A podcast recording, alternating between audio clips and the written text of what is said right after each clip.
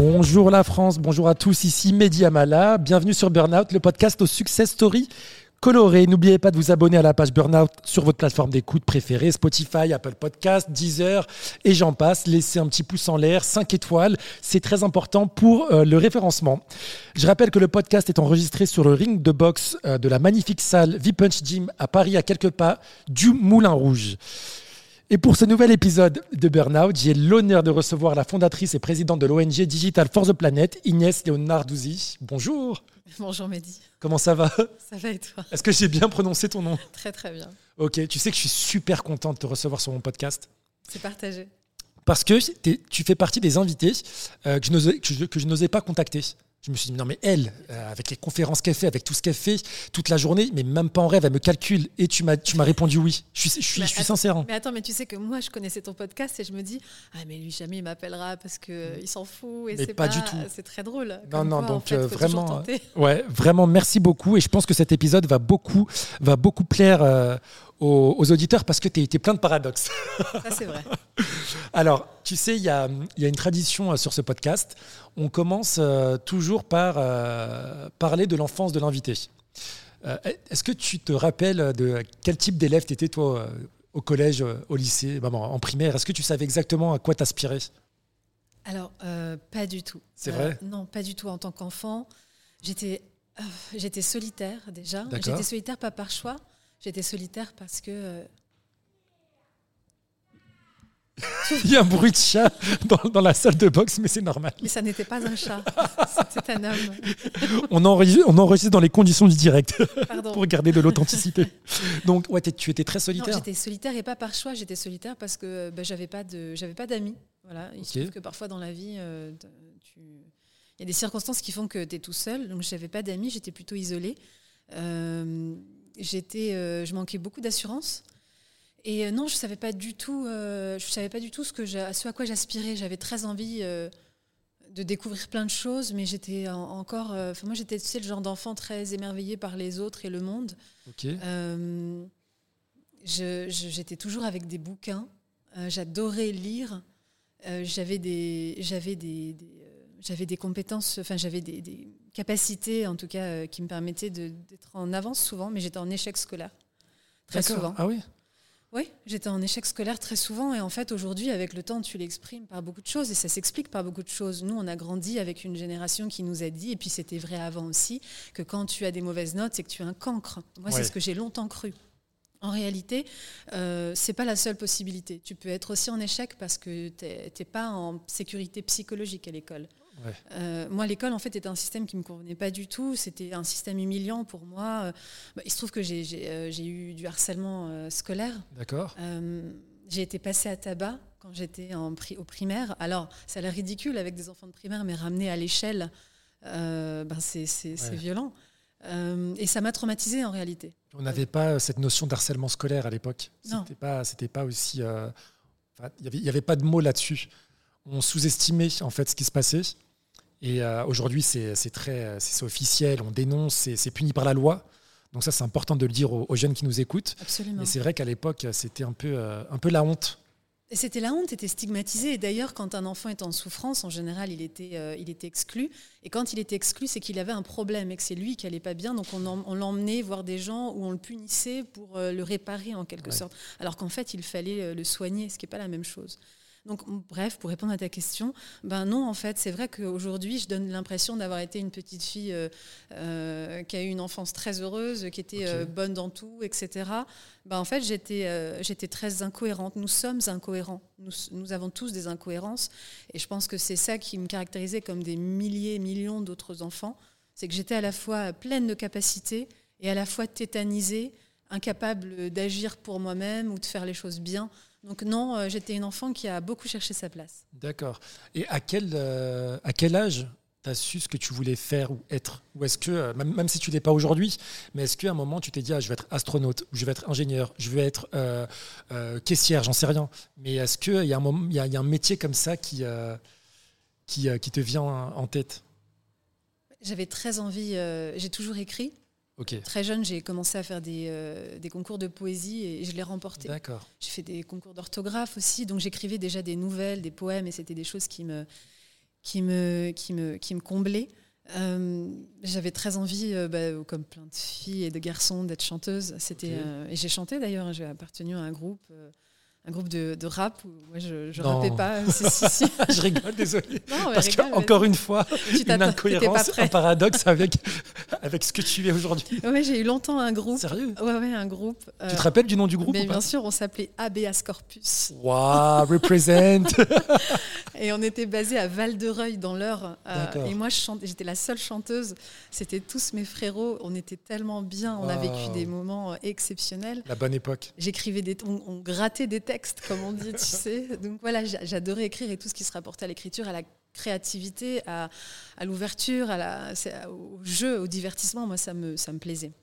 Non, en réalité, jusqu'à aujourd'hui, euh, oui, il y a eu, j'ai eu deux grosses vocations, euh, mais rapidement, euh, c'était pas, je, les ai écartées parce que je manquais d'assurance. Tu sais, c'est SCH qui dit dans une de ses chansons marginaux, ouais. j'aurais pas fait les mêmes choix si j'avais su ce que je valais. Hmm. Et je pense que ça me caractérise beaucoup. Mais j'ai voulu être à, être à, un moment donné euh, devenir pédiatre. Euh, j'ai voulu euh, devenir magistrate pour les droits de l'homme. Donc c'est des choses en réalité qui, ne s'éloignent pas trop de ma personnalité. C'est vrai. Mais, mais je l'ai pas fait et c'est pas grave. Ok. Est-ce que tu m'autorises à te poser la question suivante? De toute façon, je vais te la poser quand même, donc c'est trop tard. Il y a aussi, c'est pas notre paradoxe, mais moi ça m'a un peu surpris, c'est tes origines. Oui et, euh, euh, l'éducation que tu as, que as reçue aussi. Euh, parce que je ne sais pas si on peut appeler ça métissage, mais tu es d'une certaine manière métisse. Oui, je suis métisse, oui, bien sûr. Mais je crois qu'on l'est tous, mais on peut y revenir après. Alors, mon père est italien-croate. Ouais. Et en réalité, même ça, c'est compliqué parce qu'il vient de Slovénie, enfin, sa famille croate vient de Slovénie et on a migré en Croatie. Tu sais, il y a eu toute cette guerre dans cette zone du monde. Donc tout ça n'est pas très clair. En tout cas, on est euh, croate, slovène, italien euh, par mon père. Et euh, on est d'origine algérienne par ma mère. et même là, elle vient plutôt des Aurès. Et j'ai une arrière-grand-mère kabyle. Donc on est plutôt berbère d'Algérie, même si on est, on est une famille très à l'aise avec à la fois notre berbérité et notre arabité ça fait beaucoup finalement de, ressources quand tu, prends le temps de t'y attacher. Et mon père vient, vient d'une famille catholique en fait, et ma mère est plutôt musulmane. Donc j'ai fait, euh, j'étais à l'école privée catholique, j'ai fait le catéchisme euh, de manière très assidue. Euh, j'ai grandi aussi avec un grand-père imam qui m'a appris la pensée musulmane et sa spiritualité. Il m'a beaucoup appris, donc j'ai énormément de connaissances grâce à mon grand-père. Euh, j'ai euh, euh, j'ai été j'ai même pratiqué avec lui j'ai appris enfin j'ai prié avec lui je l'ai fait longtemps et, c'est des choses merveilleuses que j'ai apprises.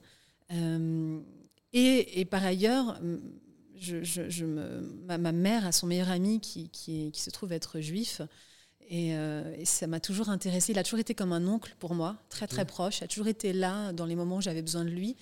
Il a toujours été là quand on avait besoin de lui tout simplement et, euh, et, ça m'a profondément donné l'envie d'étudier euh, tous les mouvements euh, et les pensées juives contemporaines, notamment tout ce qui est issu de la Haskalah, qui, qui est l'équivalent des Lumières dans la judéité, mais également le Talmud, la loi orale. ce alors c'est compliqué, ce sont des textes impénétrables, mais comme beaucoup de textes saints. Mais voilà, euh, c'est vrai que j'ai une approche du coup très culturelle. Et ensuite, en étudiant le chinois mandarin euh, et, sa la philosophie chinoise à l'université, je me suis intéressée très près au taoïsme, euh, qui est très inspiré, très connecté à la nature, ce qui m'a inspiré mes engagements environnementaux par la suite. ce, mélange de, de, religion, d'origine, etc. Est-ce que chez toi, ça a généré un, enfin je caricature un peu, mais un côté schizophrène, ou au contraire, ça a toujours été sain euh, et euh, tu as toujours été à l'aise avec, euh, avec ce métissage? Alors, je peux répondre des deux manières. En fait, oui, ça a présenté des questions, des interrogations, des jugements, parfois de l'extérieur ou de la famille à certains niveaux de degré. mais il se trouve que j'ai une maman, comme, comme beaucoup de gens, j'ai une maman extraordinaire qui a toujours fait le parapluie. Et qui, dans ce parapluie, nous permettait, nous incitait à être profondément libres euh, et pourtant, ma mère est pieuse, ma mère euh, euh, est, très croyante. C'était important, elle passait dans nos lits tous les soirs pour qu'on puisse faire notre shahada avec elle. Euh, voilà, la subtilité avec le doigt et tout. Enfin, c'est vraiment ces rituels qu'elle voulait nous transmettre en tant qu'enfants métis, mais aussi libres d'être ce qu'ils ont envie d'être. Euh, on parlait, tu me disais, tu es métisse, et tu as raison, c'est un mot qu'il ne faut pas, faut pas avoir peur de l'employer, mais moi je ne pense pas être la, la seule. Euh, pas parce que tu as deux parents différents que tu es métisse. Pour moi, tu l'es aussi. À partir du moment où tu as des parents d'une certaine culture et que tu grandis dans une géographie d'une autre culture, c'est une forme de métissage. Donc en réalité, on est, on est tous métisses en France. C'est vrai, on a un peu peur de ce mot parce que euh, dans, l'imaginaire des gens, il y a un peu un une opposition entre blanc et noir. Ah, d'accord, euh, C'est comme ça que je l'entends. C'est pour ça que j'ai mis des guillemets entre, en, l'employant. Mais c'est vrai qu'il ne faut pas avoir peur de dire noir, de dire métis et puis, euh, et puis euh, ce qu'il y a autour. Oui, métis ou mix, en fait. Mixte, voilà. ensuite, enfin ensuite, je pense que tu as fait beaucoup de choses entre temps, mais moi, c'est quelque chose qui, qui m'intéresse et je pense qu'il va aussi intéresser nos auditeurs. Tu fondes une ONG qui, euh, qui s'appelle Digital for the Planet. Est-ce que tu peux nous expliquer euh, quel a été le cheminement? Pourquoi une ONG En quoi consiste Digital for the Planet? Mais En réalité, je l'ai déjà dit euh, ailleurs, mais vraiment, je me suis construite, je me suis construite pardon, sur des malentendus. J'avais, j'ai jamais eu une forte ambition, une ambition démesurée. Je croyais pas en moi en fait, enfant. D'accord. Et même adolescente, j'étais pas ce genre de. Moi, j'admire ces jeunes femmes que je vois, ces jeunes hommes qui veulent, qui veulent arracher des barrières, qui, qui veulent crever le plafond, qui ont une assurance dingue. Moi, je l'ai, je l'ai acquis cette confiance très récemment. Euh, donc, euh, en fait, euh, après mes années lycée, mes années lycée, je suis toujours très seule. Je, et je, en réalité, l'école n'a pas été un bon souvenir. Pourtant, j'adore apprendre. Et ça aussi, c'est important d'avoir cette ambivalence-là. Il y a plein de gens qui se reconnaîtront dans ce discours, qui ne se sentent pas à leur place à l'école, mais qui adorent pourtant apprendre. Donc, euh, je, voyage, j'essaye de trouver des réponses en réalité. Quand on a, on a l'impression d'être enfermé, d'être trop à l'étroit, le meilleur conseil que je peux donner, c'est de voyager, de rencontrer des gens avec des pensées différentes pour essayer de changer ta, ton schéma mental, en fait. Donc je vais, euh, je vais travailler, euh, je vais me retrouver un peu par hasard et par le jeu des rencontres euh, dans le luxe à Paris. D'accord. Où je vais, je vais travailler sur les outils numériques. Ok. pour le retail. Voilà, donc tout ce qui est vente en, magasin. En boutique, en, boutique absolument. Et bah, je vais voyager par le biais de ces métiers-là parce qu'on va me faire confiance. Ça va être la première fois qu'on me fait vraiment confiance, où je sens que j'ai de la valeur, que je. Que tu es à ta place. Que je suis à ma place et que j'ai qu'on compte sur moi. Et donc, je donne tout ce que j'ai, comme beaucoup de gens qui, qui ont, qui ont un, sujet sur l'estime de soi. Parce qu'on parle de confiance en soi, c'est pas pareil que l'estime de soi. La confiance, c'est avoir la conviction qu'on sait faire quelque chose. L'estime, c'est savoir ce qu'on vaut par rapport à l'autre. S'aimer, ouais. Absolument. Donc, euh, donc, quand tu cumules les deux, ça commence à faire beaucoup. Mais donc, voilà. Mais en fait, en voyageant, je, je prends aussi conscience de l'état du monde. Et je me dis, mais est-ce que je suis vraiment à ma place dans le luxe? Ces, ces entreprises qui m'ont néanmoins énormément appris, avec lesquels je suis toujours en lien. Et, mes anciens euh, patrons, managers, d'ailleurs, me soutiennent. Aujourd'hui, je reçois leurs messages, on se voit. Euh, c'est des gens avec qui je continue de travailler par ailleurs. Mais euh, je pensais que j'avais quelque chose à faire autre part. Et un, jour, je, termine ma dernière mission, je démissionne et je lance. je, veux d'abord apprendre ce qu'est l'impact du numérique, donc mon métier sur le plan environnemental, sur le plan cognitif, c'est-à-dire le cerveau, et l'impact sur la société. Par exemple, vivre ensemble. Comment le numérique aujourd'hui impacte la manière dont on a de vivre ensemble, de faire société entre gens différents? Et en faisant ça, euh, bah au départ, c'est compliqué parce que tu dis à ta mère, à tes proches, ben, je viens de quitter un super CDI. et en fait, je vais faire une asso. Donc là, voilà, il faut, il faut croire en soi. J'ai eu beaucoup de chance, c'est que ma mère a jamais douté de moi. Euh, et ça, je pense que c'est peut-être, tu vois, j'ai euh, j'ai rencontré par la suite des personnes très privilégiées qui ont grandi dans les quartiers les plus riches de France en réalité, hein, qui se trouvent pas très loin d'ici, et, des personnes qui n'ont jamais manqué de rien. Euh, et qui en fait aujourd'hui parfois il arrive que j'en rencontre j'en connais qui sont malheureux dans leur vie parce qu'ils disent ben moi j'ai pas pu faire ce que je voulais faire euh, on ne croyait pas en moi mon père voulait que je fasse ça ma mère pensait que et du coup ce sont des personnes qui ont été très très étriquées et de ce point de vue là ben je, c'est important de savoir aussi quelle est sa chance. C'est assez facile aussi parfois de toujours dire bah, moi j'ai pas eu ça, il m'est arrivé ça, etc. Mais en réalité j'ai une chance incroyable qui m'a privilégié davantage que plein de jeunes qui viennent des plus beaux quartiers de France. C'est que ma mère m'a donné la liberté d'être qui je voulais. Il y a, il y a il y, a, il quelques temps, je donne une conférence et mon, une amie d'enfance du collège, la, seule que j'ai d'ailleurs, Aouyatif, euh, qui, qui, euh, qui, est toujours mon amie. J'étais avec elle au téléphone juste avant d'arriver d'ailleurs. Et euh, elle est venue à une de mes conférences que je donnais en Normandie, la région dont je suis originaire. Et la modératrice me dit, pardon, lui demande, est-ce que tu as une anecdote sur Inès? Et elle dit, ouais, un jour, je lui dis, t'as pas envie d'être maire de Paris? Elle a levé les yeux en l'air, elle a dit, non, j'ai pas envie. Elle n'a pas dit c'est pas accessible. Elle n'a pas dit c'est compliqué. Elle a, dit non, j'ai pas envie. Parce qu'en fait, ma mère m'a programmé pour qu'il en fait, euh, il n'y ait pas de limite dans ce que j'ai envie de faire et que je suis capable de le porter. C'est important ce que tu dis Inès parce que enfin pour euh, ceux qui écoutent euh, qui ont écouté les autres, euh, les autres épisodes avec les, les autres invités, on s'attarde souvent sur ce sujet sur il n'y a pas de rôle modèle ou on nous a pas accompagnés parce que bah, on pensait que c'était inaccessible pour nous, soit de, issus, enfin personnes issues de, quartiers populaires ou issues de différentes diasporas, ou enfin, tu as, compris ce que je veux dire. Et je pense qu'il faut aussi qu'on sensibilise les parents à euh, communiquer sur ces enjeux de la liberté, d'accompagner, dire bah voilà, si tu as un choix à faire, on va t'accompagner, parce que je suis sûr que ça débloquerait pas mal de, euh, de sabotage qu'on s'impose dans la tête. Complètement. Donc c'est euh, bah, bravo à ta maman, en tout cas, parce que franchement, c'est une des rares fois que je l'entends ça. Mais alors, je, préfère le préciser parce que c'est tout de suite la question qu'on va se poser. C'est que, bah oui, mais quel était le niveau, euh, le niveau de vie, le niveau social de sa famille pour faire ça? Et en fait, je viens vraiment, ma mère vient d'une famille euh, qui a immigré à Roubaix euh, avec un, mon grand-père imam est devenu mineur dans les, ah, les carrières d'Arras. Absolument. Et ma mère ma mère s'est battue, euh, s'est battue toute sa vie pour, euh, pour gagner un peu de tout. D'ailleurs, je ne sais même pas comment elle a fait. C'est parfois, je lui demande encore, je lui dis, mais tu trouvais où l'argent? Elle dit, mais je me débrouillais, il fallait que, fallait que vous soyez heureux, il fallait que vous ayez euh, ce dont vous aviez besoin. Et donc voilà, ma mère est vraiment première génération, enfin deuxième génération d'immigrés après ses parents qui ont immigré. Et, et elle vient d'un milieu très modeste. Ouais. Puis euh, j'ai l'impression que nos parents ont aussi euh, développé des mécanismes de débrouillardise. Je ne sais pas si c'est français, mais euh, enfin, je pense que c'est les, ça peut être les meilleurs en entreprise finalement. c'est des multinationales qu'il faut qu'ils Évidemment. Non, c'est vrai. Euh, tu parlais justement des, conférences. Euh, c'est quoi ta journée type? Enfin, moi, je te suis sur les réseaux sociaux. Je ne sais pas comment tu fais, Inès. Tu étais en Suisse là hier ou avant-hier. Là, tu es aujourd'hui à Paris.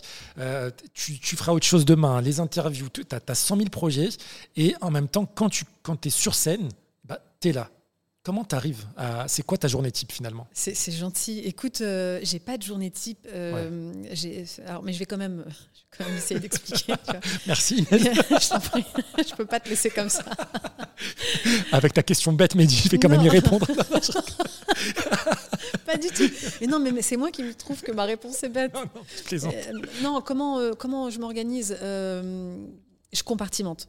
Ok. C'est-à-dire que j'ai une grosse rigueur mentale. Euh, quand elle faiblit, je vais courir, euh, je boxe, euh, je, fais du cardio, j'aime le sport. Je, je, crois beaucoup en cet adage que quand tu as un corps sain, tu as un esprit sain et réciproquement. donc je fais très attention à mon alimentation, à mon sommeil, et ce qui me permet d'avoir une, une, discipline mentale assez importante. Euh, c'est un peu comme un, sportif en fait. Hein. D'ailleurs, euh, voilà, il a besoin de préparation, de temps. Il a besoin de savoir que de telle heure à telle heure il s'entraîne, de telle heure à telle heure euh, il s'aère l'esprit, etc. C'est un peu la même chose. je sais que de 8h à 10h, je fais telle tâche et je visualise avec une casquette. Je mets ma casquette comptable, par exemple, ou réponse à mes mails et je reste focus. Ensuite, tiens, là j'ai 3 heures, je travaille sur mon documentaire. Euh, là, je vais écrire un peu. Euh, demain, par exemple, je laisse toute la journée parce que je sais que écrire mon livre demande énormément de ressources euh, inspirationnelles. J'ai besoin d'être complètement dans un cocon pendant un temps long, donc je prends une journée, j'écris.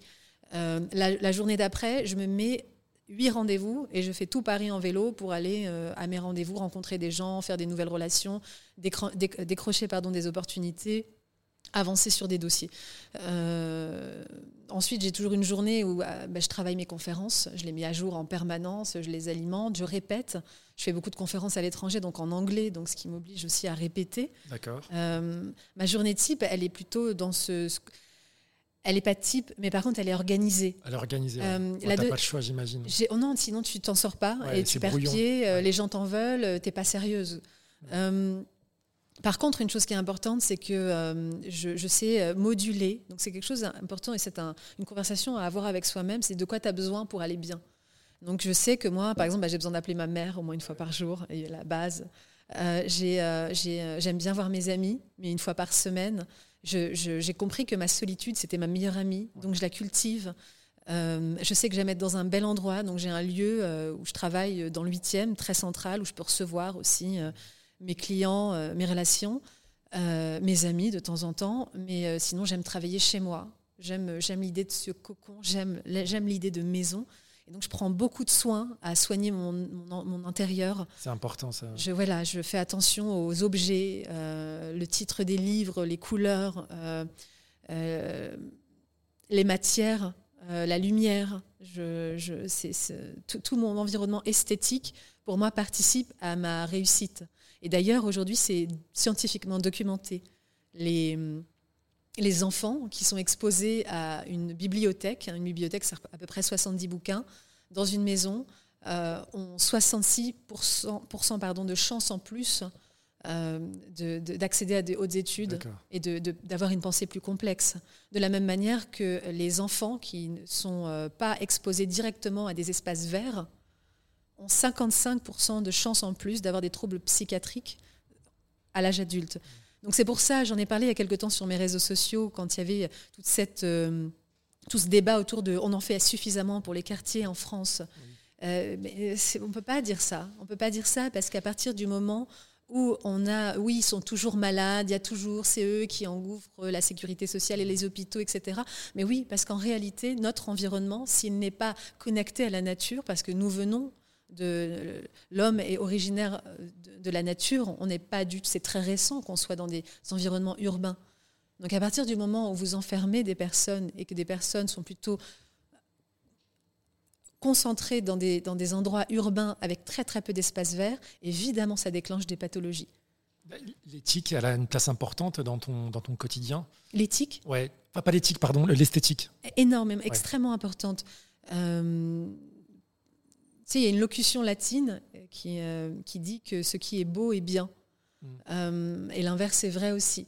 Et les, les- les Grecs faisaient parfaitement la différence entre ce qui est esthétique et ce qui est beau. Par exemple, une tasse bien finie, euh, ronde, régulière est, est esthétique.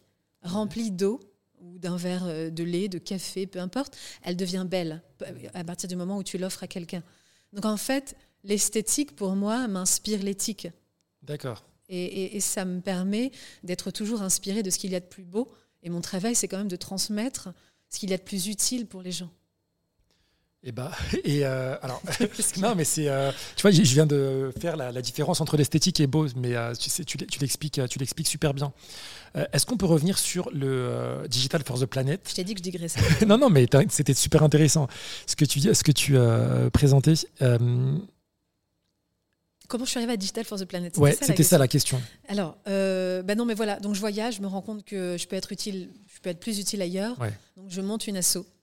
Je monte une asso. euh, D'abord, c'est pour euh, étudier le numérique responsable. Je veux comprendre comment ça fonctionne. Je veux savoir de quoi je parle.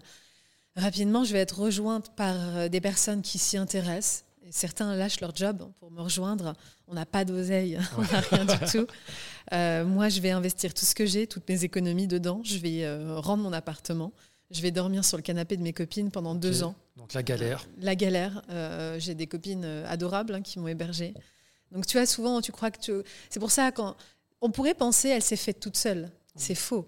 C'est faux. Si j'avais pas ces copines, j'avais pas d'argent, j'aurais pas pu avoir un autre logement gratuit et j'aurais pas pu arriver là. C'est toujours, on est toujours la construction de plein de gens qui sont autour de toi. Et Oh, mais là, t'es humble. Non, non, non, c'est important. Ah ouais Et j'y tiens. Non, c'est pas. C'est en plus vraiment. euh, je, le, je le crois. C'est, c'est, euh, on croit souvent qu'on est quelqu'un. En fait, on est plusieurs. Et ça, c'est hyper important. De, de... Je, je suis pas pour l'idée de dire euh, moi, je dois rien à personne. Oui, Je trouve ça affreux comme idée. c'est violent. Ouais, c'est très violent. Bien sûr que tu dois plein de choses à plein de gens. Quelqu'un qui te regarde, tu t'as échoué, il te dit, et, ou même pire que ça, tu l'as trahi, tu as fait quelque chose de pas cool, et que la personne elle te dit, c'est quoi, ça arrive? Vas-y, je remets un billet. Je te redonne une chance. La seconde chance, quand les gens te donnent une seconde chance de recroire en toi, la confiance, c'est ce qu'il y a de plus cher. Tu peux jamais la racheter. Quand les gens te donnent une seconde moi j'ai eu des secondes chances. Hmm. C'est sans eux, sans cette estime que genre, tu me redonnes à moi? Pourquoi? Juste pour le plaisir, à la foi. Bien sûr qu'on est la construction de plein de rencontres. Non, je refuse, moi, de dire que je suis le résultat que de moi-même. Ce serait terrible. Puis ce serait débile en plus. Ce serait une insulte à mon intelligence, donc du coup, c'est par narcissisme que je dis que. la, qui dit tout et son contraire. J'ai perdu tout le monde. non, non, c'est super important d'avoir la gratitude des autres. Et c'est ce qui te permet de ne pas être imbuvable quand tu réussis. Oui de te souvenir d'où tu viens. Mon grand-père, il me disait, absolument, mon grand-père imam me disait, si tu oublies d'où tu viens, si tu ne sais pas ou si tu oublies d'où tu viens, tu ne construiras jamais ta maison. Et j'aime le croire. Donc, Digital Force the Planet, parce qu'on va y arriver. Digital Force the Planet, euh, c'est une ONG. En fait, du coup, c'est devenu une ONG rapidement. Les gens sont venus. La presse a commencé à en parler. On a commencé à m'inviter à deux, trois endroits.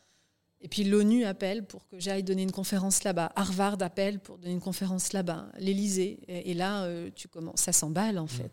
Donc aujourd'hui, c'est une ONG qui est présente euh, dans toute l'Europe. Il y a un peu plus de 100 000 membres. Euh, qui œuvre à l'éducation numérique responsable, à faire de la remontée de données sur notamment quel est le futur numérique européen dont on a envie, et d'aller faire du plaidoyer, du lobbyisme à Bruxelles, à Washington, euh, à Berlin, euh, en Angleterre. J'ai été nommée Young Leader franco-britannique pour, sur les enjeux du numérique pour savoir comment est-ce qu'on collabore. Donc c'est des temps très très très longs hein, qui peuvent aussi générer beaucoup de frustration parce qu'on change rien du jour au lendemain. Mais des enjeux numériques à quel niveau? Alors comment est-ce qu'on fait Comment est-ce qu'on construit un numérique moins polluant? Ok, alors là, je, me permets de te couper la parole parce que je vais encore rentrer dans une euh, schizophrénie. Mon algorithme va encore bugger.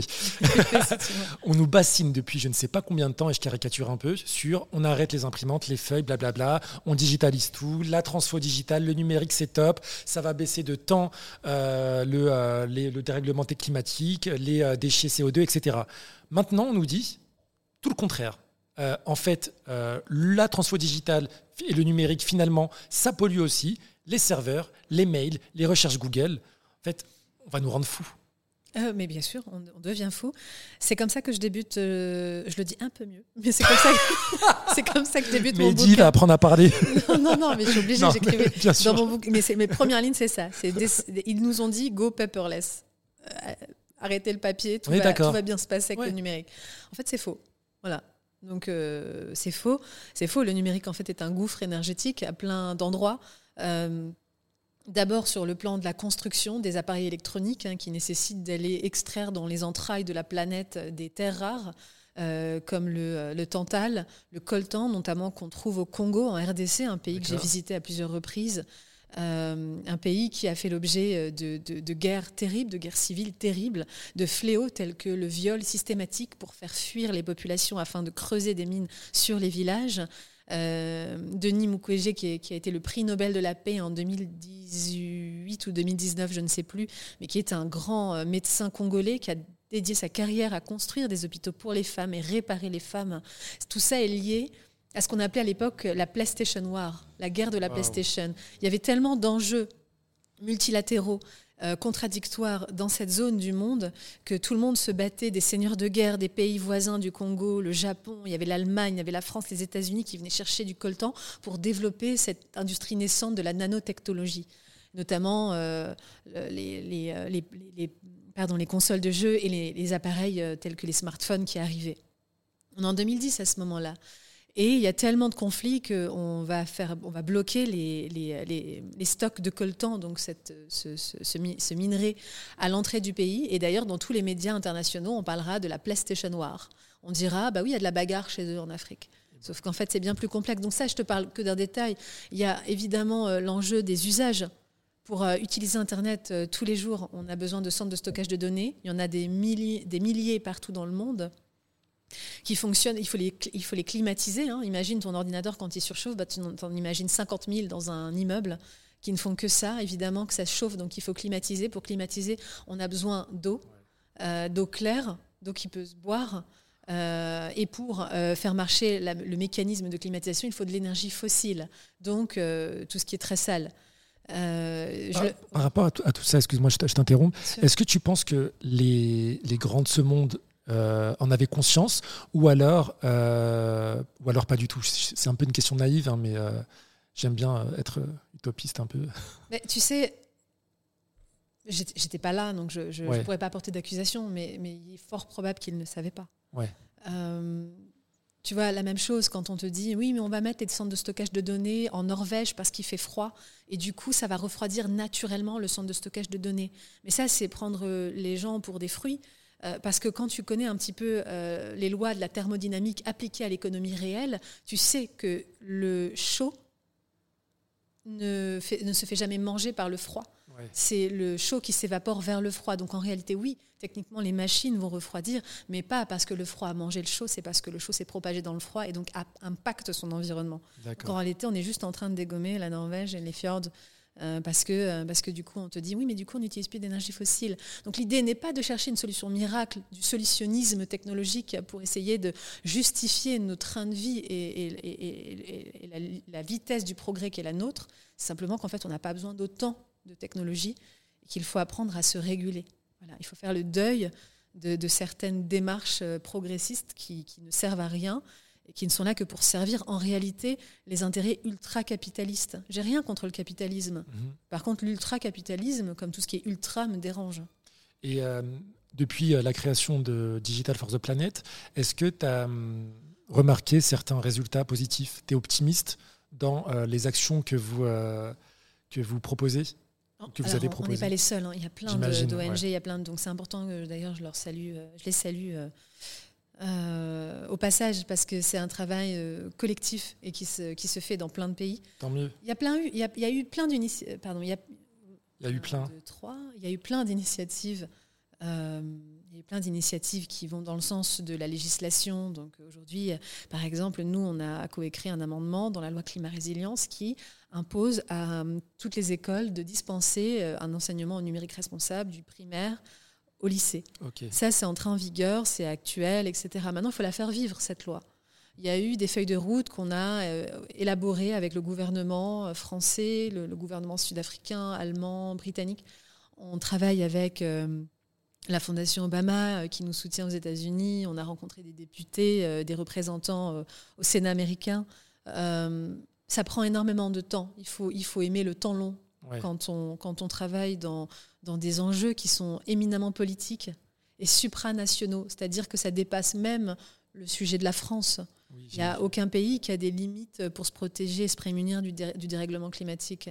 Quel, quel est le, pays qui est le plus sensible à, à ce que vous, euh, vous dénoncez, entre guillemets? Je, je, je Pardon.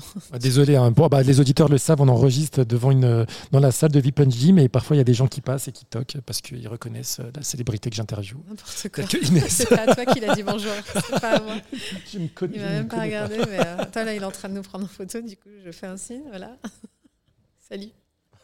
c'est drôle. Mais c'est drôle parce que je pense qu'il sait pas du tout qui on est. C'était juste, dit, on ne sait jamais. Ah mais moi c'est sûr, il sait pas qui je suis. moi c'est pareil. Mais il dit, on ne sait jamais. Peut-être un jour. Très drôle. Euh, ouais, un pays que, que tu sens vraiment euh, enfin, motivé naturellement sur ces, euh, sur ces sujets. Le Japon. Le Japon, le Japon qui a fait des choses exceptionnelles pendant les JO. on, a, on, a, on a pas mal travaillé avec eux. ils ont fait une récolte, ils ont fait une collecte d'appareils électroniques qui dormaient dans le tiroir des Japonais. Et, ils ont donc ils ont récupéré dans mon smartphone, de, de laptop, et ils ont récupéré notamment l'or et l'argent qu'il y a de l'or et de l'argent. Euh, pour faire fonctionner toute cette nanotechnologie, tu as besoin de ces matières précieuses euh, qui sont dans les appareils. Ils les ont récupérées pour pouvoir faire une partie des médailles d'or et d'argent pour les Jeux Olympiques de 2020 qui ont eu lieu en 2021. Euh, ça, ce sont des, façons d'exprimer comment est-ce qu'on peut s'enrichir de nos poubelles et, et, cesser de faire du PIB par le flux, toujours dans la production, la production, la production. En réalité, il y a des choses qu'on peut réutiliser, qu'on a jetées, qui peuvent demain recréer une économie euh, et de la valeur. Et eh ben, ça marche. Alors maintenant, on a parlé du non, mais c'est euh, moi, je suis tout le temps euh, fan et puis impressionné de ces de ces engagements. Mais parce que tu tu t'arrives à cristalliser. Tu vois, j'ai reçu il y a quelques temps Fatima Wassak aussi, où je lui dis non, mais franchement, l'écologie, moi, je, ne peux pas. Euh, et elle a réussi, euh, pas à me faire changer d'avis, mais à m'y intéresser. Mais j'ai vu l'épisode, c'était très bien. avec, des mots, euh, avec des mots qu'on n'entend pas forcément à la radio, à la télé ou dans certains bouquins très élitistes. Donc ça, fait, ça fait plaisir. C'est super, non, non, c'était très cool. en parlant de, mots, j'aimerais qu'on échange sur le, le format. Euh, tu es conférencière, euh, tu t'exprimes, hein, c'est ton outil principal, la prise de parole. Moi, j'ai assisté à une de tes conférences, j'ai été bluffé. Et pas que moi d'ailleurs, toute la salle. je me suis euh, retourné pour, pour, savoir si en fait il s'ennuyait pas ou si s'était pas endormi. Pas du tout. Alors il faut savoir que Inès, t'as pas de fiche, t'as pas de prompteur et tu as tenu plus d'une heure. Plus d'une heure en vraiment gardant l'audience le, concentrée et à l'écoute. Comment C'est parce que je suis bavarde. Ouais, mais non, parce que tu es intéressante et tu es passionnée, et es passionnante du coup. Et je, je te le dis pas pour te faire plaisir, je te le dis parce que je le pense. Merci beaucoup. Est-ce que ça a été inné euh, chez toi ou tu as appris, as appris des techniques de prise de parole euh, Et si oui, est-ce que tu peux nous en partager? Parce que moi, euh, je, suis, je suis preneur. non, merci infiniment. C'est précieux ces retours-là et ça fait, ça, ça, fait plaisir, on va pas se mentir. Et Merci, ça m'encourage à continuer et je suis contente de savoir que bah, l'application que j'ai à, bien, à bien faire euh, mes conférences euh, a de l'impact en fait. C'est cool. Euh, j'ai jamais pris de cours de prise de parole. D'accord. parce que parce que j'ai été précaire très longtemps en réalité, que c'était enfin que c'était pas du tout des dépenses qui, qui, pouvaient être les miennes. Et je crois que ce qui m'a aidé, c'est que j'aime lire. J'aime lire. Il y, a, un phénomène avec la lecture, parce que là, je vois déjà peut-être des auditeurs qui disent Ah, moi, j'aime pas lire. En réalité, il y a un truc assez fou. Il y a ce que j'appelle le paradoxe du livre. C'est que moins tu lis, moins tu aimes lire. Et plus tu lis, plus tu as envie de lire. C'est assez, c'est un peu comme le sport d'ailleurs. D'accord. Parce que c'est un effort finalement. Aujourd'hui d'ailleurs, on est dans une économie de l'écran qui te dispense de la de l'expérience nécessaire, de la frustration et de, et de l'ennui. Mm. D'aller te solliciter, toi, une activité, de la faire, de, te faire travailler tes méninges. Donc, c'est ce qu'on fait avec le sport. Quand tu mets tes muscles en action, que tu commences à ressentir de la douleur, finalement, c'est un peu le même exercice avec tes neurones quand tu lis. Sauf que plus tu le fais, plus tu te muscles. Donc, évidemment, plus tu lis, plus tu gagnes du vocabulaire. Plus tu gagnes du vocabulaire, plus tu peux élaborer une pensée complexe.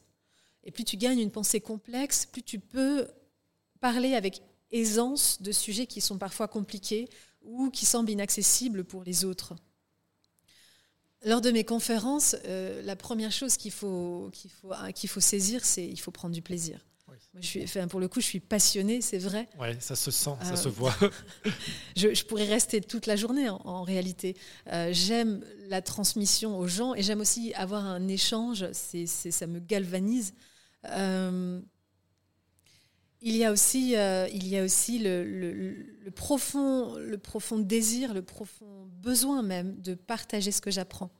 Je, pense que c'est un peu comme un bonheur pour soi ne vaut pas grand-chose. Un bonheur, ça se partage.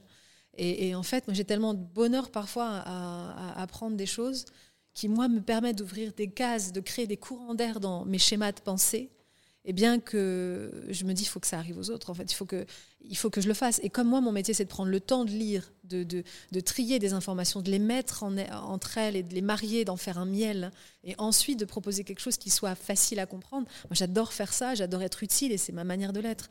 Euh, j'ai une technique que j'ai développée avec le temps pour mes conférences. Ah, je sens que là, tu reprends. Ah là, ça y est. Là, ça m'intéresse. Là, ça m'intéresse. Non, parce que pourquoi je suis. Euh, non, parce que tu t'ennuies avec ce Non, pas du tout. C'est que. Euh, parler devant euh, une, une, salle pleine de 300 personnes, 3000 personnes ou whatever, c'est pas la même chose que de lire. Tu vois, je fais un raccourci super. non, t'as raison, c'est bien. Mais pour moi, c'est pas le même, le même exercice. Et, et avais, enfin, je sais pas si tu étais stressé ou si tu es encore stressé lorsque tu montes sur scène, mais en tout cas, si tu l'étais, ça se voyait pas du tout. Alors, je suis toujours stressée quand je monte sur scène. Systématiquement.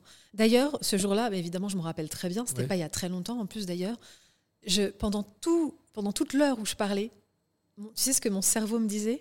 Ils s'ennuient, tu racontes n'importe quoi. Comme quoi Ça les intéresse pas, mais abrège, ils en ont marre. Et c'est systématique. J'ai donné une conférence en Suisse, comme tu le sais.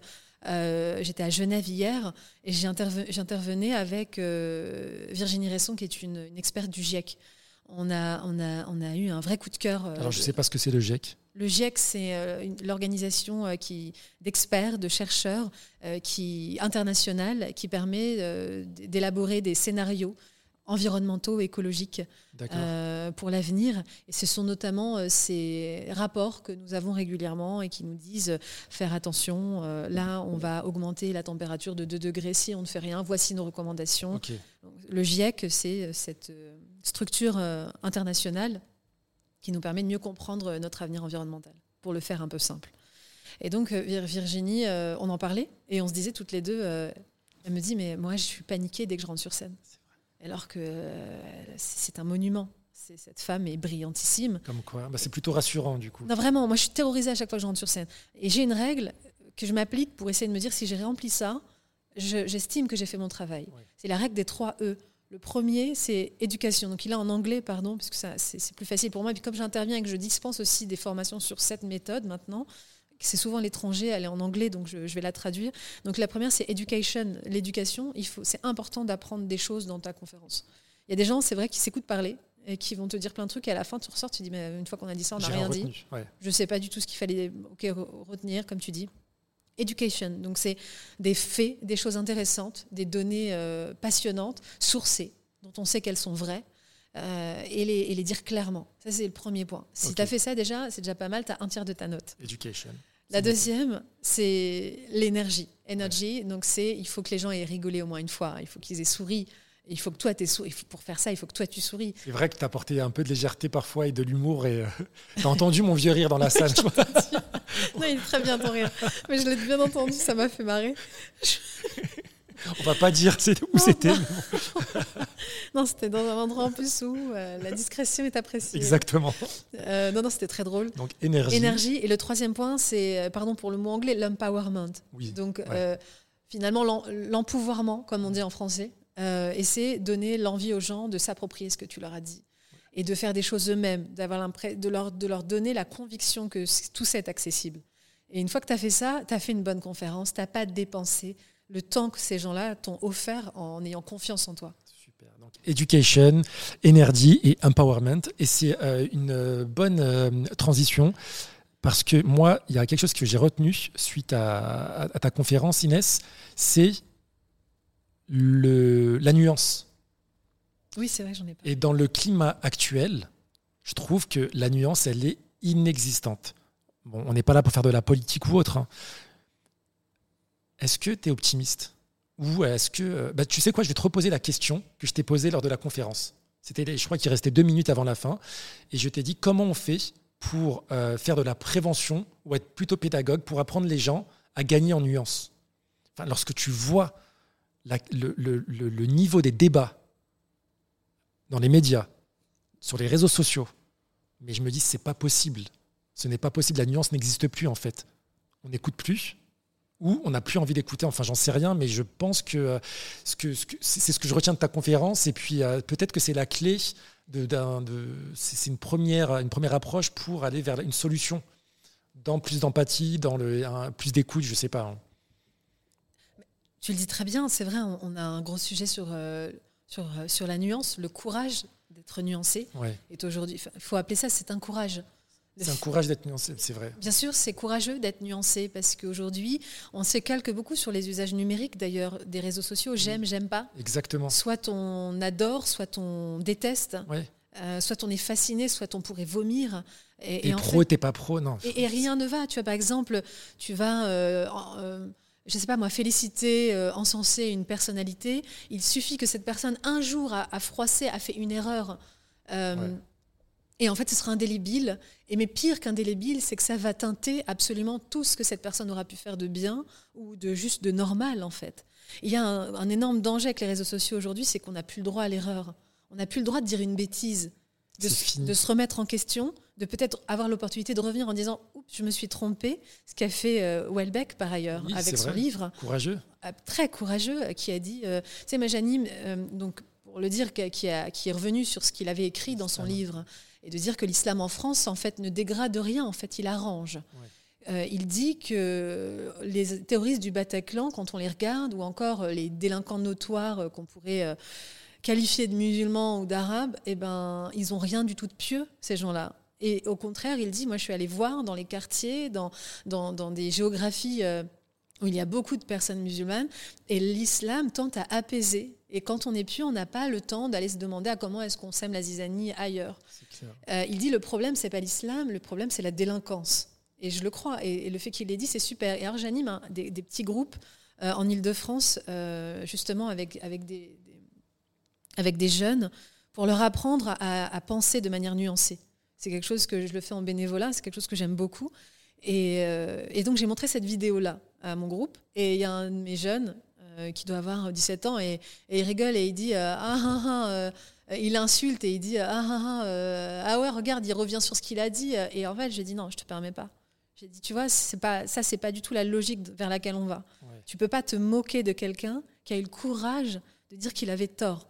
Parce qu'en le faisant tu inhibes peut-être la potentialité que d'autres personnes le fassent, parce qu'on sait que toi, tu vas te moquer d'elle.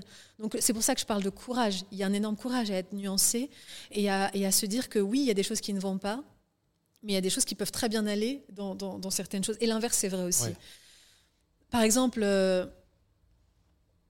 tout va bien Oui, non, c'est euh, Mais non, voilà, aujourd'hui, euh, le sujet qui va se passer, tu me dis comment est-ce qu'on a plus de nuances, comment est-ce qu'on va vers plus d'empathie? Mais d'abord, en apprenant davantage. Je ne comprends pas comment on peut construire des opinions très rapidement sans avoir passé du temps à réfléchir. C'est pas possible. Moi, dont c'est le métier, je suis analyste de métier, je, n'ai pas pu formuler d'avis pondérés, d'avis raisonnés et qui soient justes, qui soient corrects. évidemment qu'on a des passions naturelles, des passions individuelles. Il y a des choses qui nous saisissent. Évidemment que j'ai été saisie parce que j'ai tous mes billets, mon expérience, mon identité, qui fait qu'il y a des, des, euh, des, vérités, des parties que j'ai envie de prendre avec, avec, avec, une conviction, avec une conviction et, et, un sens de, de, de, la. Avec, avec une force sans, sans mesure, en fait. Mm. C'est, mais par contre, ça, c'est l'appel du cœur, c'est l'appel de l'instinct. Mais une fois que tu veux raisonner, en fait, du coup, on n'appelle pas ça une opinion. Une opinion, c'est quand tu as réfléchi. Et ça, c'est un travail d'abord à faire sur soi. Ensuite, moi, je pense que de part et d'autre, pour absolument tout le monde. Ce qui nous manque aujourd'hui, c'est l'autocritique. On, on est rentré dans une société où la critique de l'autre est indispensable. Tu penses que c'est dans la société euh, worldwide ou c'est très franco-français? J'ai pas suffisamment étudié tous les pays pour savoir si. Euh, comparer, à chaque fois, naturellement, on compare avec euh, les US et les UK, enfin le monde anglo-saxon, où ils sont très feel free to, to fail. Ah oui, alors évidemment, ça, euh, en France, on a un énorme sujet sur l'échec. L'échec n'est pas valorisé. On a même, tu vois, des, beaucoup, beaucoup de systèmes éducationnels sont humiliants. On te note, on part de 20, on descend. Euh, alors que dans d'autres systèmes, alors ça, tente à changer un petit peu, tout doucement. Mais dans d'autres pays, euh, tu gagnes des points à mesure que tu as les bonnes réponses et tu es encouragé. nous, en France, on part du principe que tu dois être excellent. Et à chaque fois que tu feras une erreur, on te retire des demi-points. C'est humiliant, tu vois. Euh, donc voilà, on a évidemment qu'il y a une culture française qui est peut-être à mettre à jour, mais c'est ce qui s'oriente aussi des lumières. On est quand même le pays des lumières, même si c'est pas complètement vrai. Il y avait des lumières irlandaises avec euh, Smith, Hume. Euh, il y avait des lumières allemandes avec Kant notamment. Et puis on peut même parler, pour les plus experts, nous dirons qu'il y a eu des lumières médiévales avec euh, Maïmonide euh, dans le, courant juif, et puis Averroès, Averroès pardon, dans, dans, le courant arabe au XIIe, XIIIe siècle. donc, les, tu vois, on se prévaut aujourd'hui beaucoup des Lumières, on se dit, mais on est le pays des Lumières, on a tout compris, donc on n'a rien à remettre en question. Sauf que les Lumières, c'est un concept qui date euh, de quelques siècles maintenant. Et les Lumières, ça, se porte dans le nom, en fait. Une lumière, il ne suffit pas de l'allumer un jour, hop, et ça restera allumé pendant des siècles. Une lumière doit être entretenue. Une lumière doit, continuer de jaillir. Et en fait, elle doit continuer à se mettre euh, à jour. Et je parle des Lumières, c'est important parce que tu vas avoir tous les, euh, tous les anticolonialistes et, et les antiracistes qui vont te dire que les Lumières euh, finalement, c'était pas vraiment ça. Il y avait beaucoup de, pensées euh, coloniales, de pensées racistes, et ce qui est vrai. Il y a Kant notamment, euh, Voltaire, qui pourtant était, était, était profondément contre la colonisation européenne, mais avait des propos antisémites, avait des propos racistes et pensait que la culture européenne devait dominer le monde. Donc en fait, ce que je dis, c'est que c'est pas parce que parfois les auteurs, déjà il y avait beaucoup de courants de pensée qui, qui qui, s'aimaient pas. Hein. Rousseau disait pas du tout la même chose euh, qu'un Voltaire. Euh, Kant, euh, encore moins. Donc en fait, c'est pas les lumières, c'est pas un corpus comme ça intangible dont on, on peut rien toucher, on n'y touche pas et on, on touche rien et on garde cet héritage. C'est un mouvement qui a permis de réfléchir, basé sur la raison. Parce que c'est la raison qui permet de mieux se servir du savoir. Le Quelle sagesse. Mais non, mais, mais, non, mais c'est important. Pardon, mais je me permets. Mais... Non, non, mais c'est, euh, je peux passer des heures à t'écouter, hein, franchement. Mais, je, bah, je, sais, pardon, mais juste pour terminer, pardon. Vas-y, termine, termine. C'est super intéressant. Mais, mais, parce que c'est, un point, j'entends souvent les lumières, les lumières, les lumières, et ceux qui disent non, mais les lumières, c'était pas ça. Et, ceux qui, et puis aujourd'hui, c'est beaucoup finalement les nationalistes qui se servent des lumières pour dire à quel point il euh, n'y euh, a rien qui va dans le reste du monde et dans les autres cultures ce qui est important, c'est que déjà c'était un mouvement qui était contradictoire. Il y avait beaucoup de courants contradictoires au sein des Lumières. Les Lumières, tout ce que ça veut dire, c'est que c'était un espace pour moderniser la pensée, basé sur la raison. Et c'est peut-être et donc ça devrait être entretenu les Lumières jusqu'à aujourd'hui finalement et dans le, futur. Donc aujourd'hui, ce, qui est intéressant et pour finir de répondre à ta question, pour avoir de la nuance, c'est d'apprendre à raisonner. Aujourd'hui, c'est ce qu'on n'apprend plus. Et on se base sur des textes qui, un, étaient contradictoires, deux, sont plus du tout d'actualité. Et sur l'instantanéité aussi. Euh, Inès, on va parler de ton futur projet. Alors, c'est pas un document, c'est pas une conférence, c'est pas un ouvrage, c'est un documentaire. C'est un documentaire qui va parler, dans lequel tu vas parler des Arabes. Comme si on n'en parlait pas assez des Arabes. Mais euh, alors, comment t'es venu l'idée déjà de faire un documentaire Et euh, enfin, concrètement, les Arabes, euh, comment, pourquoi? Est-ce que tu peux, tu peux nous en dire un peu plus? Parce que euh, c'est original pour le coup. Euh, je trouve, alors, je trouve pas ça très original. C'est vrai? Non, mais de parler des Arabes. Non, ouais, non, ça c'est sûr. ça dépend comment. Oui, ça dépend comment. comment j'ai eu l'idée de faire un documentaire? Bah, Simplement parce qu'il m'est apparu que c'était le meilleur format pour faire ce que j'avais envie de faire et dire ce que j'avais envie de dire. c'était le meilleur moyen de, de, de mettre en action, en lumière et faire parler des personnes qu'on ne fait jamais parler. Euh, et alors qu'on parle tous les jours d'elle. Euh, ça, c'est la première chose.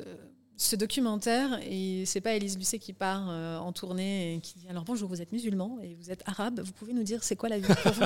Surtout pas. C'est au contraire une, c'est un voyage que je fais et donc j'incarne. Je suis derrière la caméra, je co-réalise, je coproduis aussi. D'accord. je suis derrière la caméra et à la fois devant la caméra puisque c'est la caméra me suit et j'emmène à la rencontre de de plein de personnes.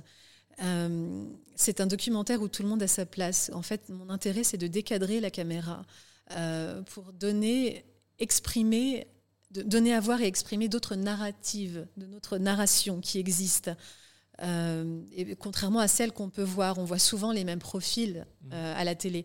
Et je l'ai déjà dit ailleurs, mais on va le redire. On voit beaucoup ce qu'on appelle, et je, ne valide pas du tout les termes, les, terminologies, mais les jeunes de banlieue, les femmes voilées et les islamistes sans que vraiment on sache vraiment euh, de quoi on parle. Mais à part ça, on a l'impression que euh, les Arabes, c'est ça et seulement ça. Euh, donc c'est les Arabes et ou musulmans. C'est important parce que même dans ces acceptions, il y a plein de choses qui peuvent exister. Tu vois, on peut être arabe et non musulman, on peut être musulman et non arabe. Euh, on peut même pas être arabe, on peut être berbère. Euh, donc il y a beaucoup de choses qu'il faut exprimer. Et dans ce documentaire, ben, je, vais à la rencontre de plein de gens, de personnes pratiquantes à différents degrés, des personnes non pratiquantes, des femmes qui portent le foulard, pour plein de raisons différentes, parce qu'en réalité, il y a autant de raisons de porter le foulard qu'il y a de femmes. Euh, moi, je connais deux femmes qui portent le foulard et qui ne se parlent plus. Elles étaient amies, elles ne se parlent plus. Elles se parlent plus parce qu'il y en a une qui le porte par choix, d'ailleurs au grand désespoir de ses parents, euh, qui, voudrait qu'elle ne le porte pas. Et elle, elle le porte par conviction et, ça, et, ça, et son amie, en fait, le, le, porte de manière contrainte. Elle est forcée par, euh, par ses parents de le porter. Et euh, elle a décidé de plus voir son amie parce qu'elle lui a dit, en fait, c'est trop dur, je ne comprends pas ta posture. Et ça me fait de la peine de voir ça, mais ça, c'est une histoire personnelle. Mais ce que j'essaie de dire, c'est illustrer qu'en fait, il y a énormément de raisons et de non-raisons de, de, porter le, le, foulard. Et donc, ça, c'est important de l'illustrer et que euh, et que non, les femmes, euh, les femmes qui portent un foulard ne sont pas des femmes soumises euh, nécessairement. Et, en réalité. et majoritairement, j'ai envie de dire. exactement. Merci, tu me prends le mot de la bouche. et majoritairement. il y aura des, la communauté LGBTQIA Parce que c'est important aussi, l'homosexualité est une réalité. Mm. Euh, et, les, euh, et, toutes les identités de genre, les identités sexuelles, euh, sont aussi à promouvoir, à mettre en lumière. il y a évidemment la jeunesse, les plus jeunes, et ce qu'ils en pensent. Ce qui m'intéresse, c'est d'interroger à la fois l'identité plurielle et complexe, que chacun puisse en parler. C'est pas tant mon documentaire que celui des autres, en fait. Ce que j'aime bien dire, c'est important. Mais c'est aussi, euh, dans un second temps, la possibilité de faire un examen de conscience. Je parlais tout à l'heure d'autocritique. Et je pense que quitte à ce que le monde entier nous critique, autant qu'on le fasse nous-mêmes, avec nos mots à nous. Et parce qu'évidemment, que comme partout, il y a plein de choses à revoir chez nous. Il y a plein de choses qui vont pas, il y a plein de choses qui sont très drôles et des, incohérences, mais en fait il y a plein de choses qui vont. Il y a plein de choses. Surtout. Il y a plein de choses qui vont, mais comme partout, il y a aussi des examens à faire, à savoir où est-ce qu'on en est. Et je pense que c'est important d'en parler. Euh, parce qu'aujourd'hui, c'est peut-être que l'impression qu'on veut nous donner, qu'on veut donner, c'est qu'on n'est pas capable de faire ce travail-là. Et euh, je crois qu'en fait, la responsabilisation, c'est quelque chose dont on est parfaitement capable. Et c'est ça que je veux faire dans ce documentaire. C'est à la fois montrer les beautés et les imperfections d'une communauté traitée par elle-même. D'accord. Qu'est-ce qui te ferait dire que tu as réussi ce documentaire? Pardon, excuse-moi. Oui. Tu peux reposer ta question? Désolé, il y a eu un petit bruit. On a bugué. Qu'est-ce qui te ferait dire, Inès, que euh, tu as réussi ce, documentaire une fois qu'il est diffusé Et euh, qu'est-ce qui te ferait dire Ah, j'ai réussi ma mission J'ai réussi. Euh, C'est si les gens se sentent fiers. Ouais. Je le fais pour, je le fais pour eux, je le fais pour. mais je le fais même pour moi, en, en tant que femme métisse, à la fois musulmane, arabe, berbère, française. Je veux avoir cette conversation et je veux la donner aux autres. J'aimerais profondément que toutes les personnes qui d'abord me feront confiance et toutes celles qui décideront de passer du temps à le regarder soient fières. Je veux qu'elles terminent ce documentaire en se disant ça fait du bien. J'ai hâte. Il sera diffusé où et quand Écoute, on est en discussion avec Canal+. D'accord. Avec d'autres plateformes aussi. Et euh, mi-année prochaine, euh, si tout va bien, ça va venir vite. D'accord. Bon, bah écoute, j'espère que, que tu reviendras ici une fois euh, le documentaire diffusé pour, euh, pour en parler. Oui, avec joie, avec grand plaisir. Euh, est-ce que. Alors, tu as, parlé de ce documentaire pour la première fois officiellement sur, les, sur, un, sur un autre podcast, sur notre plateforme, Le Crayon. Est-ce que tu t'attendais à ce raz-de-marée de commentaires? Ah non, pas du tout. Pas du tout? Ah non, j'ai pas. Oui, en effet, j'ai. Je suis, je suis submergée euh, depuis la sortie, donc il y a quelques jours en réalité, hein. il y a cinq jours, cinq, six jours. Euh, je, suis, je, suis, euh, je suis bouleversée par le soutien que je reçois. L'amour aussi, le soutien, enfin, c'est fou, les encouragements. Et, ça, c'est fantastique. D'accord. Et comment, comment tu. Enfin, qu'est-ce que tu redoutes le plus, pardon, pour faire opposition à mon autre question? Qu'est-ce que tu redoutes le plus une fois que ton documentaire sera diffusé? Je fais tout ce que je peux. C'est pour ça que j'ai précisé que ça fait deux ans que je travaille dessus. Pendant deux ans, euh, ça peut paraître long, pendant deux ans, j'ai simplement choisi mes angles et mes mots. Parce que les mots sont politiques et que l'angle va faire toute la différence. Ce n'est pas le sujet qui compte, c'est la manière dont tu le traites. la preuve, c'est qu'à la fois, euh, parler des Arabes, c'est tout sauf original. Et pourtant, le faire de la manière dont je le fais, je reçois beaucoup de messages qui me disent c'est une première. Mon producteur me dit il y aura un avant et un après. Il y a déjà des pays euh, qui se positionnent pour l'acheter, euh, étrangers, parce que ce sera la première fois qu'on en parle. Euh, oui, dis-moi. Non, mais justement, moi je suis surpris, hein, parce que je, te rejoins, c'est la première fois qu'on en parle, ou qu'on en parlera de cette manière, mais comment t'expliques que personne d'autre l'ait fait avant? C'est quand même fou, Inès. Est-ce que toi, tu, te, quand tu as commencé à écrire ton documentaire ou à y réfléchir, est-ce que tu t'es dit, comme euh, lorsqu'on monte euh, une start-up, une entreprise, une PME, euh, whatever, ah bah je vais voir s'il y a de la concurrence, entre guillemets, hein, je caricature un peu. Et est-ce que toi, tu as fait cet exercice de, recherche et là, tu t'es dit, mais en fait, mais c'est pas possible qu'il n'y ait rien C'est vrai que c'est assez il y a des tentatives, il y a des choses faites pour euh, réhabiliter, euh, mais pas de la manière dont moi j'avais envie de le faire, des choses qui sont complémentaires. En fait, ce qui m'intéresse, c'est j'ai un, un, un, parti pris qui est le bien, mais qui a le mérite d'exister, qui n'est pas évident parce qu'il est contre-intuitif. Mais je, je, crois en la résilience de ce raisonnement-là.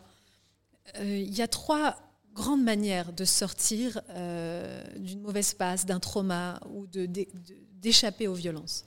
La première, c'est la victimisation. La deuxième, c'est le ressentiment, l'agressivité. Et la troisième, c'est la responsabilisation. Les trois, d'ailleurs, sont, pas sont, sont complémentaires si elles le souhaitent. La victimisation, pour moi, c'est pas pas du tout un, un chemin que j'ai envie d'emprunter. Ça ne veut pas dire qu'on n'est pas victime. La victimisation, c'est incarner son rôle de victime et l'entretenir. La victimisation, c'est figer son identité comme une victime. Quand on est victime, c'est pas une identité. C'est comme être musulman. Être musulman n'est pas une identité, c'est une part intime de nous, comme d'être chrétien ou juif ou athée, c'est en nous. Être une victime, on peut être une victime et, être coupable par ailleurs dans d'autres choses. Hmm. Euh, ça, ça fonctionne très bien.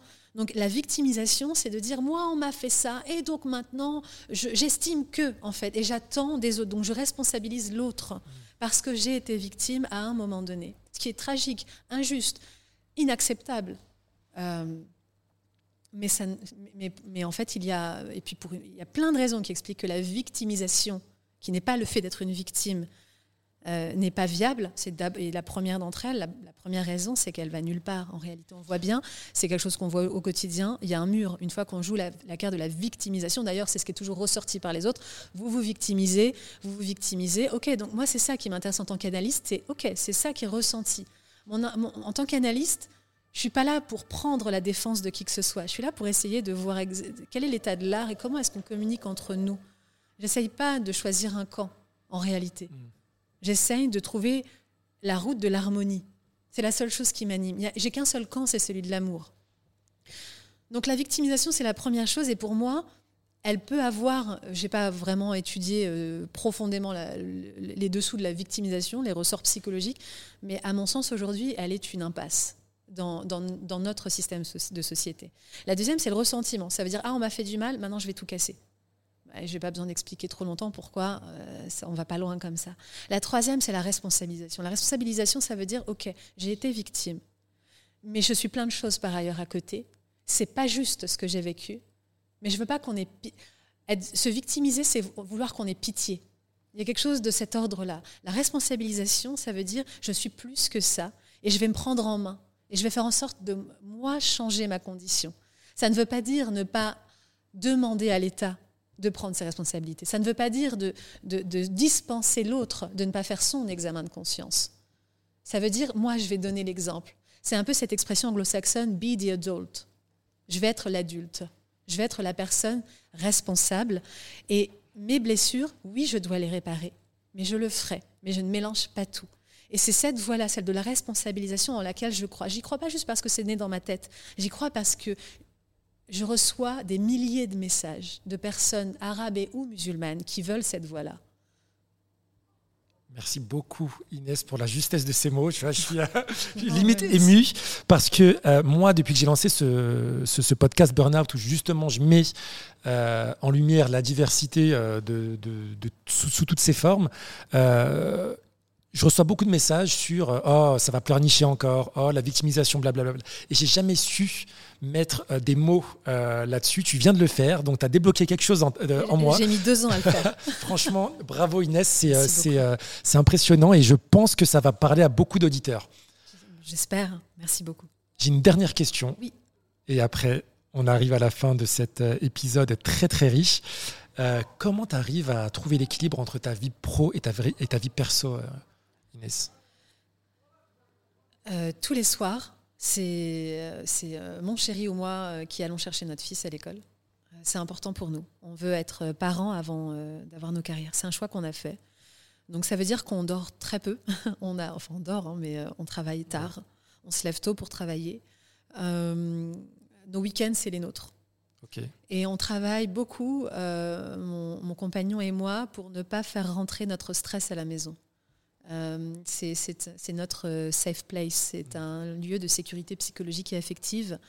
Euh, on fait très attention à ça. Ça ne veut pas dire que, attention, hein, on a nos caractères, on a nos tempéraments, il y a des moments où ça pète, tout va très bien, on est des gens normaux, tout va bien. Mais par contre, on se, on se, reprend, on, fait attention, on s'est déjà engueulé devant notre fils, tout va très bien. On est des gens. Un couple normal. On est un couple normal. Mais par contre, on fait vachement gaffe parce qu'on on adore ce qu'on a. En ce qui me concerne, j'ai fait un, j'ai fait le choix de faire des choix. C'est-à-dire que je, laisse passer des trains, je laisse passer des opportunités. parce que je sais ce que ça va me demander, ce que ça va me coûter en temps de famille. et j'aime trop ça on a souvent, nous, on a été éduqués, notre génération surtout, à se dire c'est soit tu es une femme d'affaires, tu voyages dans le monde entier, soit tu es une mère euh, dévouée. Et en réalité, bah, j'ai essayé d'être les deux. Ça veut dire que euh, mon fils, moi je me mets à quatre pattes dans sa chambre, on joue, il monte sur le dos, euh, je fais tous ces jeux avec lui. J'adore passer du, temps de qualité avec lui et, je m'y attache. Même parfois, tu es crevé, on va pas se mentir. Je veux pas culpabiliser la mère ou le père qui dit Oh là là, moi ça me saoule. Ça me saoule 60% du temps. On fait au mieux. On fait au mieux. Mais, mais, je me, mais vraiment, je fais un effort parce que je me dis je, C'est du temps que je veux passer, je vais le regretter. Même si ça me saoule 60% du temps. Euh, mais je veux aussi qu'il voit que maman est active parfois, il voit, il dit Maman, tu pars, je suis partie à Genève. Il m'a fait une grosse décharge émotionnelle quand je suis rentrée. Euh, il a pleuré, il a, fait, euh, voilà, il, a, il, a, il, a fait une crise quand je suis rentrée parce que bah, je pense qu'il a été inquiet que je sois pas là. Mais je lui explique Maman travaille, maman aime son métier et, c'est important que j'y aille. Donc, ma, ma vie pro-perso, euh, je protège énormément ma vie de famille. Je la, je la mets pas en lumière dans les réseaux sociaux, etc. parfois, tu verras une photo, peut-être qu'il se bat, mais il y a toujours un petit emoji devant le visage de mon fils. Et à la fin de la journée, si un jour je dois faire un choix crucial, c'est ma famille. J'ai euh, annulé des tournées de bouquins à l'étranger pour rester avec mon fils. Euh, ils passeront toujours avant et je n'aurai jamais aucun regret là-dessus. Très clair. Inès, merci beaucoup d'avoir euh, été euh, aussi euh, authentique dans, tes réponses. J'ai vraiment apprécié ce moment d'échange. j'espère que vous que tu as apprécié aussi déjà. merci beaucoup. Et j'espère que vous avez apprécié aussi à la maison. Donc n'hésitez pas, comme je le disais tout à l'heure, à laisser un, petit commentaire sur les différentes plateformes d'écoute, à me contacter aussi sur les réseaux sociaux si vous avez des, des retours, des commentaires ou même des questions. Et puis bah, je vous dis à très très vite pour le prochain épisode de Burnout, le podcast au Success Story coloré. Ciao